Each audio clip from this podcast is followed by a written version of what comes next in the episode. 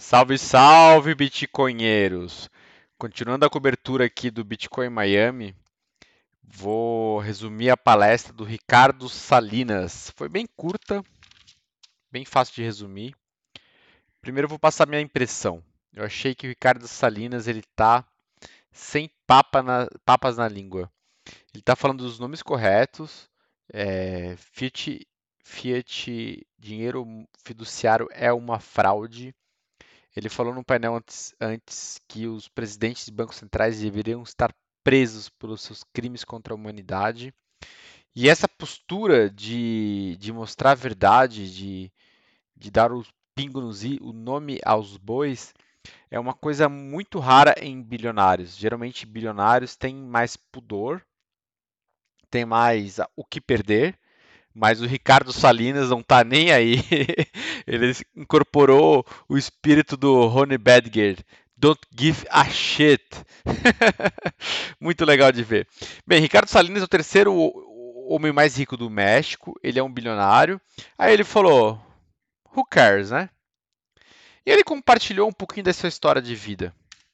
Ele nasceu em 1955. Tá aqui ele com o pai dele e o irmão dele da família Salinas.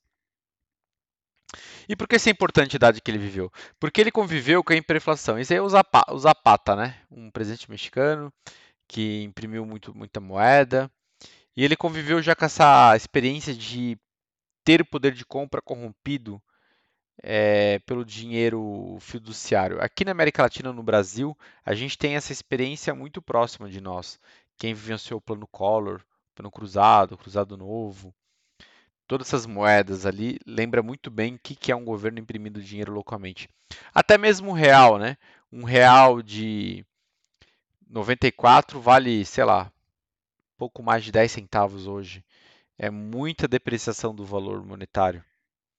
E aqui é o pai dele. O pai dele era um gold, gold bug, defendeu o ouro, falava para as pessoas no México guardarem suas economias em prata isso foi uma influência muito importante para a vida do, do Salinas. Aqui ele com o pai dele já recentemente, um senhor de 96 anos de idade. E bem, e aí aqui ele conta a história do peso para o dólar, né? É, como foi mudando o valor.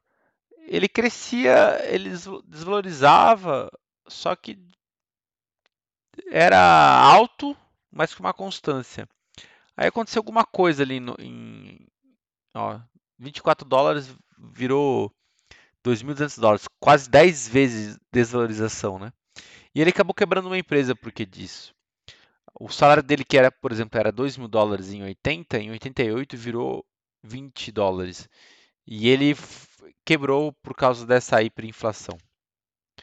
E essa hiperinflação que aconteceu no México, ele é hoje copiado por todos os países do mundo. Ele falou é copy and paste, copiar e colar. É a mesma política que levou à ruína do México, levou à ruína do Brasil, levou à ruína da Venezuela, levou à ruína do Zimbábue. Hoje está acontecendo com o Banco Central Europeu, com o Banco do Japão, com o Fed. E aqui está o balanço. Temos que o balanço nos anos 2000 eram 5,6 trilhões do governo americano da dívida, né? E agora estamos em 36 trilhões. A dívida está aumentando exponencialmente. O total de assets dos bancos centrais também saiu de em 2005 800 bilhões de dólares e hoje está 9 trilhões de dólares. Mais de 10 vezes de aumento do, da desvalorização da moeda como total de moeda circulante em questão de 10 anos. E quem que são os vilões? Os vilões estão aqui, né? São os presidentes dos bancos centrais. Ele coloca uma figura é, diabólica no, no, nos vilões e, e, é o que ele dá o nome aos bois. Porque quem que é grande prejudicado disso? São as pessoas que guardaram, os mais idosos, que guardaram suas poupanças em, em renda fixa e estão lá vivendo de juros. Hoje, com os juros negativos, seu, seu valor está sendo deteriorado. E também, principalmente, os pobres.